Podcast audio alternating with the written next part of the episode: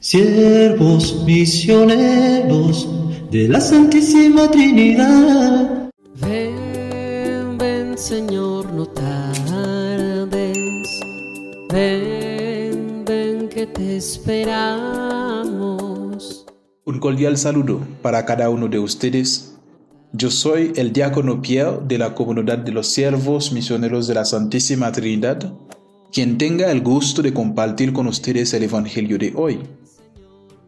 Desde México, Santa María Ajoroapán, Tecamac. Para eso, mis hermanos, es importante de hacer nuestra oración para que el Espíritu Santo nos asista en esta reflexión. En el nombre del Padre, del Hijo y del Espíritu Santo. Amén. Ven Espíritu Divino, a irradiar de tu luz nuestras vidas y corazones Ilumina nuestra mente, nuestro caminar y nuestro pensar. Abre nuestro corazón y danos el entendimiento para poder comprender tu palabra y hacer la vida en nosotros. Te lo pedimos por Cristo nuestro Señor. Amén. Lectura del Santo Evangelio según San Mateo, del capítulo 11, de versículo 16 hasta 19. En aquel tiempo Jesús dijo a la multitud, ¿con quién puedo comparar a esta generación? Se parece a esos niños que sentados en la plaza gritan a los otros. Les tocamos la flauta y ustedes no bailaron. Entonamos cantos fúnebres y no lloraron. Porque llegó Juan el Bautista, que no come ni bebe, y ustedes dicen, está endemoniado. Llegó el Hijo del Hombre que come y bebe y dicen, es un grotón y un borracho, amigo de publicanos y pecadores. Pero la sabiduría ha quedado justificada por sus obras. Palabra del Señor. Gloria a ti, Señor Jesús.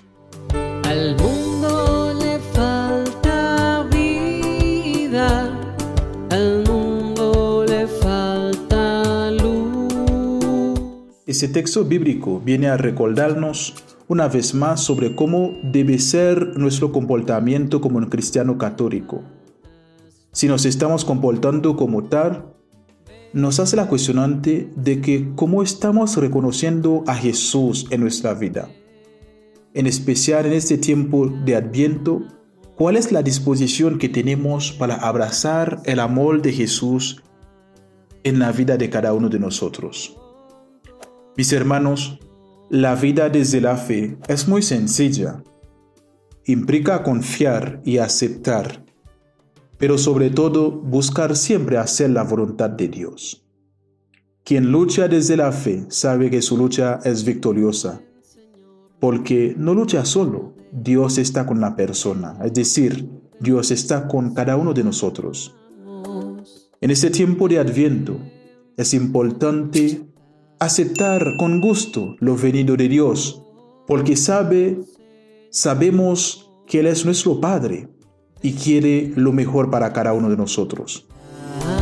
Tenemos que saber ver la mano amorosa de su providencia en cada una de las diversas circunstancias de la vida, porque Él es un Dios que cuida de nosotros en todo momento. Así como lo comparte en el Evangelio, tenemos a Juan signo de conversión. Espera en el Señor con esa entrega puesta en el Padre y Jesús presto y dispuesto a nosotros.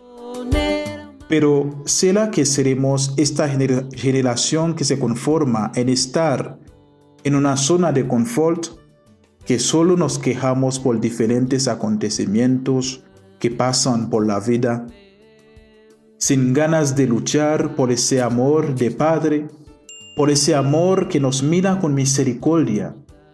Sé que seremos esa generación que sale a la lucha en búsqueda de Jesús, que es la sabiduría y es el que reconforta. Es esa luz del mundo que nos guía a nuestro encuentro con el más grande. Esa generación que irradia alegría en el Evangelio de hoy se nos muestra a Jesús con actitud profética de denuncia y anuncio. Jesús se queja por la falta de coherencia de parte de su gente. Es interesante ver y darnos cuenta como a los líderes, a los sabios, no les gusta cuando alguien les critica o los desafía. Para eso, mis hermanos, es importante, bajo la inspiración de este Evangelio, de esta palabra tan linda, nos comprometemos a revisar cada acción de nuestro día a día, donde en lugar de agradecer, nos hemos quejado y a convertir esas ocasiones en momentos de agradecimiento a Dios y a los hermanos y sobre todo a nuestros prójimos. Gloria al Padre y al Hijo y al Espíritu Santo, como era en el principio, ahora y siempre, por los siglos de los siglos. Amén.